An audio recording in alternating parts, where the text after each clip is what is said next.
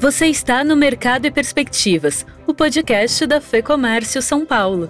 Neste episódio, uma conversa com Sérgio Bertucci, fundador da Fita, empresa brasileira que criou uma máscara cirúrgica com tecnologia nacional, capaz de inativar 99% do vírus da Covid-19. Já são 6 milhões de unidades produzidas por mês e expectativas de aumentar ainda mais a capacidade. Estou muito feliz com o projeto da Fita, mas não é só ter ideia a grande diferencial é você conseguir entregar um produto de qualidade, você entregar no prazo combinado. E se sair de a gente saiu de um milhão de máscaras em janeiro do ano passado para seis milhões em maio, junho, cara, fazer isso virar verdade não é fácil não. A conversa fala ainda dos planos da fita envolvendo o mercado internacional, novos produtos que estão sendo desenvolvidos e as expectativas para 2022. Vamos então à conversa com Sérgio Bertucci, da Fita, neste segundo episódio do Mercado e Perspectivas de 2022. Sérgio, obrigado pela entrevista. Para começar a conversa, queria falar um pouquinho sobre a tecnologia que vocês desenvolveram. É uma máscara criada uh, durante a pandemia com tecnologia brasileira. Como é que funciona, Sérgio? Obrigado pela entrevista mais uma vez. Legal, vamos lá. Prazer, primeiramente, obrigado pelo convite. É, só fazer um resumo rapidinho para entender de onde chegou, né? porque a pandemia tem dois anos, a fita a gente lançou exatamente há um ano e meio. E eu vim do segmento de uniformes, eu tinha uma, uma grife de uniformes com nanotecnologia, então roupas que não sujavam, que não cheiravam, a gente estava fazendo uniformes aí do Sírio, do Einstein, de várias empresas. E aí que surgiu a pandemia, eu perguntei para o dono da empresa de, da nanotecnologia, eu falei, cara, você não tem nada aqui, que na época a gente falava mata ainda, é nativa, não é mata, né? Eu falei, você não tem nada que mata esse bicho aí, não?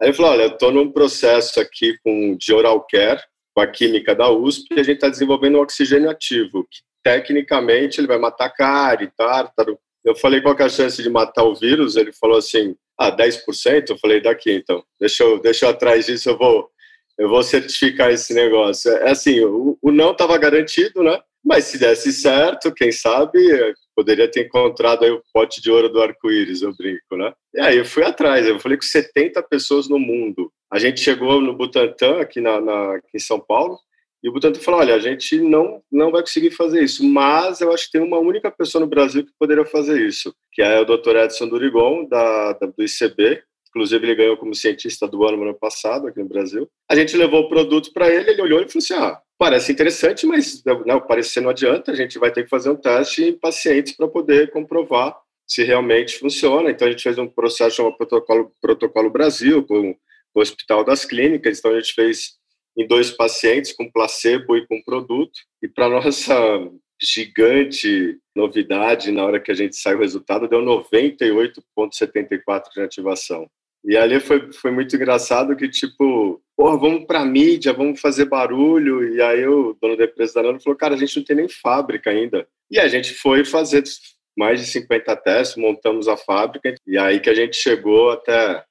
Aí começou o processo, certificação, né? tiramos a Anvisa. E aí começou o processo de vendas, de abrir o mercado. A gente acabou focando forte no farma. Hoje a gente está nas principais redes de farmácia aí, Drogaria São Paulo, Drogazil, Extra Farma, Panvel, é, Nicei, e aí a gente foi abrindo depois para o segmento de indústrias. Hoje a gente está em grandes empresas, é como Nestlé, Danone, Coca-Cola, Goodyear, Siemens. A ideia original até a, a, produção, até vocês se estabelecerem no mercado, quanto tempo foi, Sérgio? É, a ideia surgiu, a pandemia surgiu em março do ano retrasado, e aí logo que surgiu, eu tive essa ideia, a gente demorou uns 50 dias para fazer esse teste, para sair o resultado, e aí, então, a gente conseguiu esse laudo final de abril e a gente lançou a empresa em outubro. Então, foram quatro, cinco meses aí alucinados até montar fábrica, porque não tinha máquina para fazer a máscara, é, não estava conseguindo importar. Inclusive, a gente pagou três vezes o preço que a gente pagou na última máquina agora. Foi aquela loucura de pandemia, né? Que início, que máscara que custava 12 centavos virou três reais. Então, foi uma experiência completamente alucinada aí. Bom, vocês já atendiam a área de saúde, vocês já tinham uma expertise que eu imagino tem ajudado nesse, nesse desenrolar, né? Então, A ideia inicial era essa, Fernando, realmente, que pô, a gente já está na área de saúde, hospitais. A gente não tem um grande foco hoje na área de saúde. Como eu falei, a gente vende para grandes multinacionais que estão preocupadas com, com todos os protocolos. Então, a gente tem um case muito legal da Siemens, que até a gente saiu na mídia com ele. E aí a Siemens trocava de máscara a cada duas horas e meia, uma fábrica aqui de Jundiaí de 3 mil funcionários, então ela gerava ali um, um lixo diário de 9 a 10 mil máscaras dia. E hoje, com a fita, que já está com a gente já faz um ano, que a Siemens está com a gente, eles gastam menos de 3 mil. Então, porque aí você tem essa. A nossa máscara, além do efeito é, virucida, ela também tem o diferencial que ela pode ser usada por 12 horas. Então, esse é um outro grande diferencial no mercado. A gente descobriu isso também na hora que fomos fazer o teste de tipo, tá bom, temos o produto, mas quanto tempo dura? E a gente fez alguma, algumas diferenças, eu usei três dias, outros sócios usou sete dias. A gente entendeu que o, o turno de hospital de 12 horas seria um prazo ok para poder funcionar a máscara. A gente conseguiu um pouquinho mais que isso, mas a gente queria, quis colocar uma margem de segurança. E o que é interessante é que, assim, é o tempo de uso dela. Então, por exemplo, você pode usar duas horas um dia, três horas no outro dia, no outro dia você pode não usar, depois você usar mais duas, até que ele faça mais ou menos esse tempo de 12 horas. E como que está agora, né, com a má notícia de que a pandemia está voltando, como que a demanda está se comportando, Sérgio? Então, a gente veio num processo, quando, porque é a gente veio surfando uma onda, né, mas tinha uma, também uma, uma incerteza até quando que ia funcionar, tipo, até quando que a pandemia ia realmente acontecer, finalizar. É, então a gente deu uma, a gente focou, na verdade, nossos maiores clientes são na área de alimento, porque é um segmento que, independente da pandemia ou não, vai continuar usando máscara, né? Mas a gente abriu outros clientes, né? a gente acabou de entrar agora na Shell, a gente está tá entrando em outras grandes multinacionais e que não são do segmento de alimento, mas que com certeza a gente entrou na Sodexo, na Pfizer, com certeza são empresas que, que estão preocupadas com, inclusive agora com o retorno do, dos seus colaboradores, né?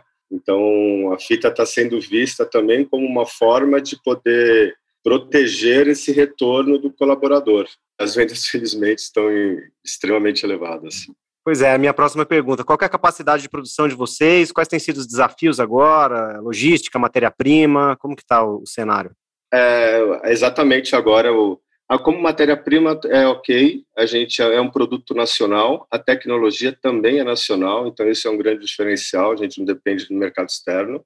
TNT, que a gente trabalha com SMMS, né, que é mais fino, que é mais confortável, ele a gente também tem acesso aqui. O que a gente está fazendo agora é o processo de, de, de aumento da capacidade produtiva, que está em torno de 6 milhões e mês, e a gente está indo aí buscando parceiros, trazendo novas máquinas aí para chegar num, na faixa de 8 a 10. Mas é, é o processo de, de, de crescimento, como a gente estava falando ali no comecinho, não é só ter ideia. Então, eu empreendo já há 26 anos, estou muito feliz com o projeto da Fita, mas não é só ter ideia. A grande diferencial é você conseguir entregar um produto de qualidade, você entregar no prazo combinado, e se sair de a gente saiu de um milhão de máscaras em janeiro do ano passado para 6 milhões em maio, junho, cara, fazer isso virar verdade não é fácil não. Exportação, Sérgio, está no radar de vocês? Sim, exatamente. A gente conseguiu no final do ano, acabou demorando um pouco aí o processo para aprovação, mas a gente já está com, com autorização de exportação. A gente está falando com o pessoal nos Estados Unidos, o pessoal é, em Dubai, o pessoal na Colômbia, no Chile. Mas, de novo, a gente também tem uma limitação hoje da capacidade produtiva, por isso que, assim, até a ideia, esses países é, em processo de exportação, de a gente vir até a exportar a matéria-prima aplicada. Então, eu exporto os rolos aplicados e a fabricação da máscara em si vai ser feita no país, né?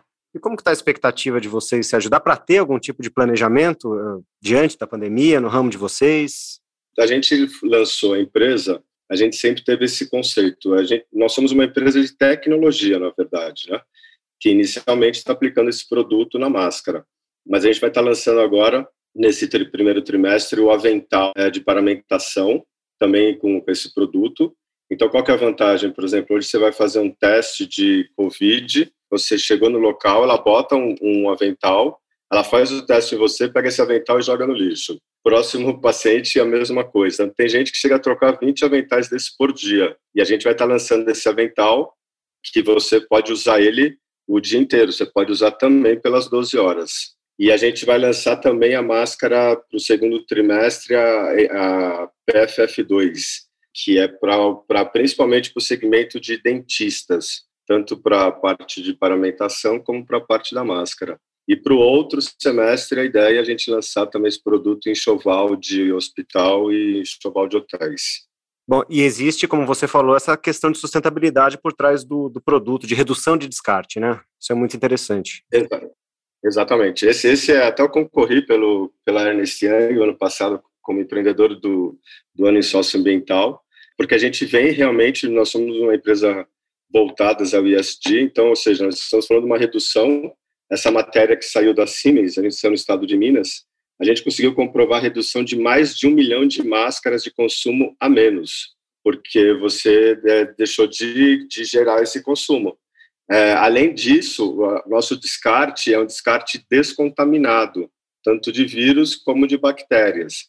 Então, o correto de uma máscara normal é você jogar ela é, no lixo que seria um lixo infectante, porque você não sabe se a pessoa está contaminada ou não.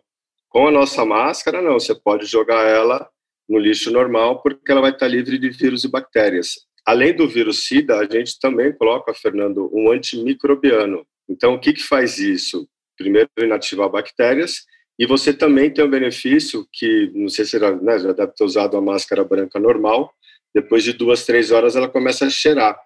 Aquilo são bactérias mortas ali na máscara, na sua boca. Com o nosso produto que tem um antimicrobiano, ela não cheira. Então, você pode usar tranquilamente às 12 horas, que ela também mata a bactéria, então ela não cheira.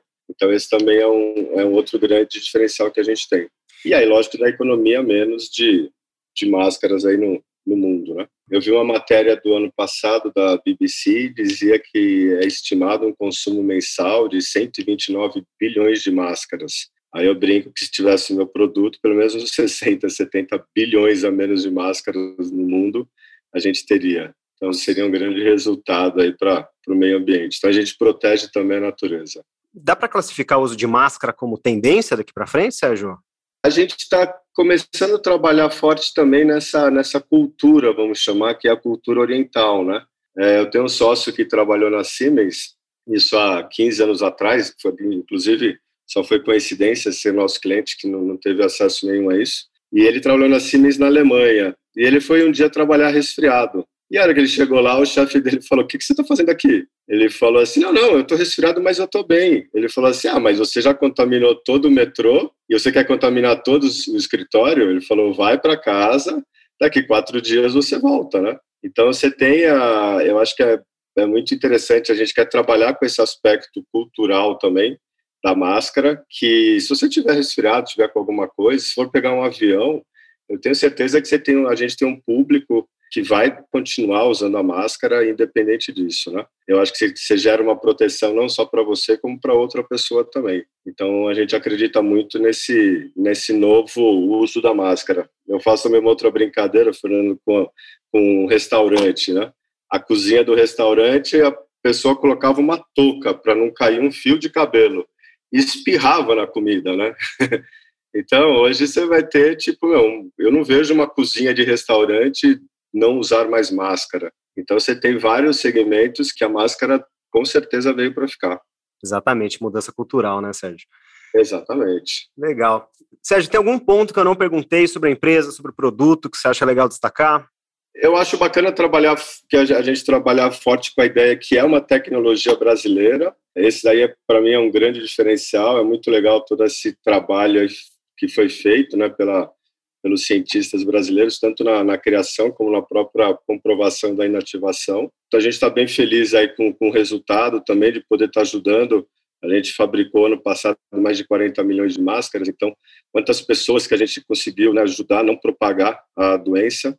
É, então, isso daí também é muito legal. A gente acabou de ter um release agora da, da Titan, que é da Goodyear, e ele mesmo colocou que houve um, uma diminuição drástica de absenteísmo na, depois que começaram a usar máscara, a gente estavam aprovando mais de Eles não aprovaram mais de 70 modelos de máscara até chegar no nosso. E a gente vai estar trazendo para outros produtos também, porque, como eu falei, é, é uma tecnologia que ela pode estar, estar ajudando a proteger em outros, em outros segmentos também. Nós ouvimos aqui o Sérgio Bertucci, fundador da Fita, Lembrando que se você é empresário, eu te convido a conhecer o lab.fecomércio. É o espaço onde os associados da Fecomércio São Paulo têm acesso a análises, índices econômicos e informações estratégicas para ajudar as empresas nesse momento de retomada. Eu sou a Thaís Lenk. A entrevista e o roteiro desse episódio são de Fernando Saco e a edição do estúdio Johnny Days. Esse foi o Mercado e Perspectivas. Obrigada pela sua companhia e até a próxima!